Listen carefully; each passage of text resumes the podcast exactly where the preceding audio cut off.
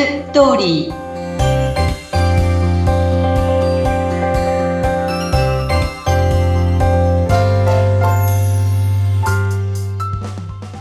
皆様こんにちは結婚相談所ライフツリーの和田光ですこんにちはインタビュアーの山口智子ですえさて前回はとってもハッピーなお話を伺うことができましたが和田さん今日はどんなテーマでしょうか今日はね、結婚相談所を辞めたくなる時ってどんな時っていうのを、まあ、成婚した人たちに聞いてみたっていうことですね。ええー、これ、辞めたくなるとき、なんかね、いろいろイメージなんとなくこんなことかななんてありますけど、どんな？あのね、こういうのっていうのは女性が多いんですよね。男性ってね、本当に淡々と続けるんです。入り口は結構ね、なんかハードルが高くてなかなかこう入会しなくても、うん、入会した後って本当にこう自分がこの人って思うまでは淡々とこう続けていきますね、活動ね。へえ、そうなんですね。ななんですよ。そこも面白いですね、その違いも。はい。で、えー、っと、これ3つありまして。はい。まず1つは、断る、断られるの繰り返し。うん。うん、これがね、あの、やっぱり女性たちは、こう、なかなかことが辛いんですよね。はい。で、どうしてもお見合いをして、断ったり、断られたり、まあ、その前にお申し込みをして、断ったり、断られたり、ありますよね。うん、まあ、女性の場合は、なんとなくピンとこないっていう理由で、あの、断ることもあるでも男性の場合は、ほとんどなんとなくじゃなくてもタイプじゃなかったっていうのが多いですよね。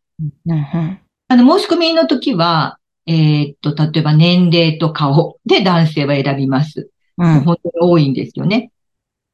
で、女性の場合は大体こうバランスっていうところでお申し込みの時には考えるんですけど、お見合いをする、した時は、うん、まあ、清潔感がなかったりとか、喋れないとか、まあ、いろんな理由が女性の場合はあるんですよね。うんうん、で、そういうので断る、断られるっていうのがあって、やっぱそこに自分がほら、いいなと思う人に断られるとすごいこうストレスになりますよね。何がいけなかったんだろうって思うだろうし、あと、こ自分が断ろうと思ったのに先に相手から断られたら、私も断ろうと思ってたんですよ、先に。なんで向こうから断られるんですかっていう人もいるし。うん、そうなんですね。断られた理由を私は知りたい、みたいなね。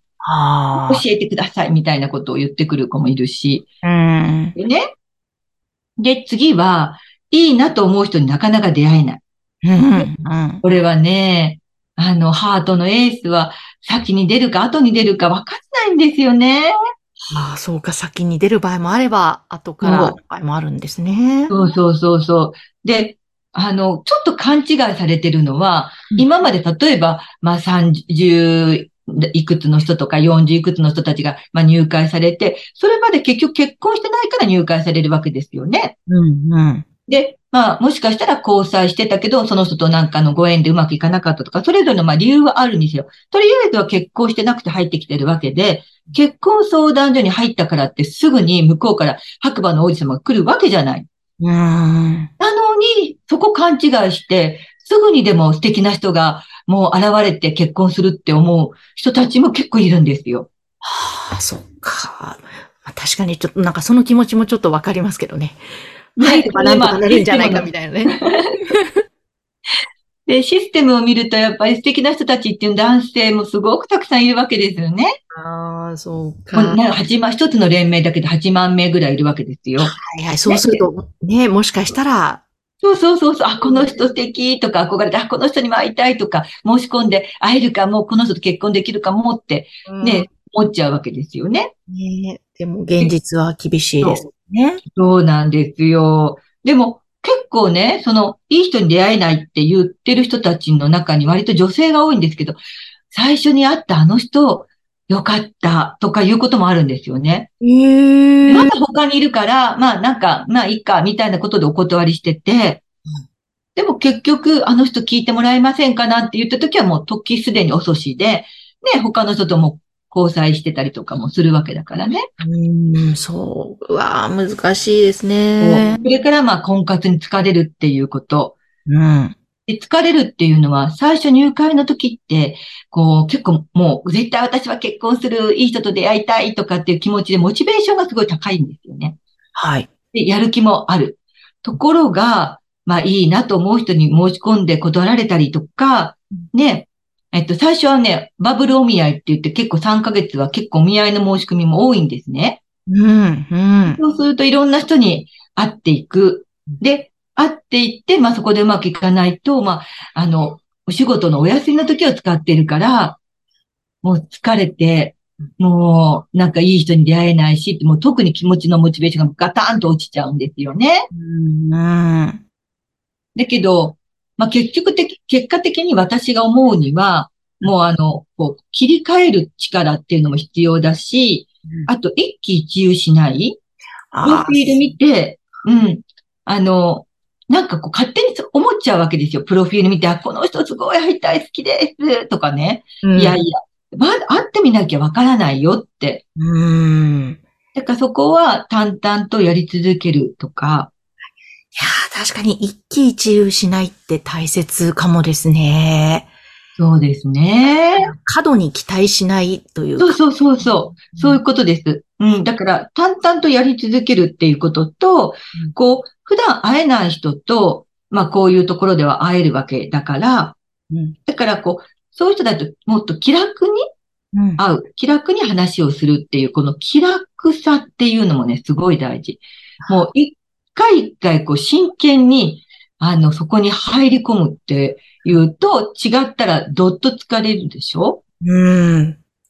疲れますね、そうですね。ね。だからこう気楽に行くっていうね。肩のちょっと力を抜いた方が、うまくいくことって結構ありますもんね。そうなんです。そう。いや、確かに断られると辛いですけどね、そこで気持ちをどう切り替えるか、また淡々とやっていくかと。そう。そのために、あの、私なんかがいるわけですから、そう。そこでなんかこう思いをね、吐き出してくれるとか、すごく大事で、もう週末の土日は結構面談がもう多いんですね。わあ、そう横浜に行ったり、あの、錦糸町に行ったり、そういうのをこう、結構東京中をなんか面談したりとかしてるんですけど、お宮の立ち会いもあるし。うわあ、もうそうか。リアルでねい、ろんなとこに行かれてるんですもんね。で、みんな今聞いてほしいってことがあるから、うん、ね、そこでまあ聞いて、吐き出して、また気持ちを上げてっていう。いや、だから本当和田さんのようなね、カウンセラーさんはもう必須ですね。結婚、婚活に関そうですね。もう私の周りにいる仲人さんたちは本当にみんなそうやって手厚くサポートをね、してらっしゃる方もとっても多いのでね。いや、相談所をどうやって選ぶかっていうのも、すごく大事。あの、ホームページが素晴らしくっても、うん、YouTube ですごい活動してても、活躍してても、はい、実際には結構あの、そうでない地味にサポートして頑張ってらっしゃる仲人さんの方が身近にはいっぱいたくさんいらっしゃるので。うんうん。いや、そんなね、和田さんが前回もちょっとお話ししましたが、はい。婚活を短期決戦で決めるには、的なね、こう、そうそう、セミナー。そうです。セミナーを来年開催するそうで、ぜひちょっとそれを最後に教えてください、また。そうですね。あの、そういう、えー、婚活を最短で終わらせる戦略セミナー。長いことやることもないんですよ、結婚相談所っていうのは。もうさっさといい人と結婚する。そのためにはどうすればいいかっていうことを、まあ20年やってきてるので、どういう人が結婚するのか、どういう人がこじらせるのかも分かっていますので、そういうセミナーを月に2回、4ヶ月します。それともう一つは、結婚相談所ちょっと興味があるとか、今ちょっとや、やり始めたとか、そういう人たち向けに、あの、セミナーをさせていただきたいと思っています。どんどんね、あの、そういう人たちが世の中に、えっと、サポートして結婚する人を増やしていって、またお子さんも増えるとすごくいいことなので、そういう人たちのサポートもまたしていきたいと思いますので、あの、概要欄にそういうことを貼っておきますので、よろしくお願いいたします。はい、わかりました。ぜひぜひ皆さん、この番組の概要欄チェックしてみてください。はい。今日も和田さん、ありがとうございました。ありがとうございました。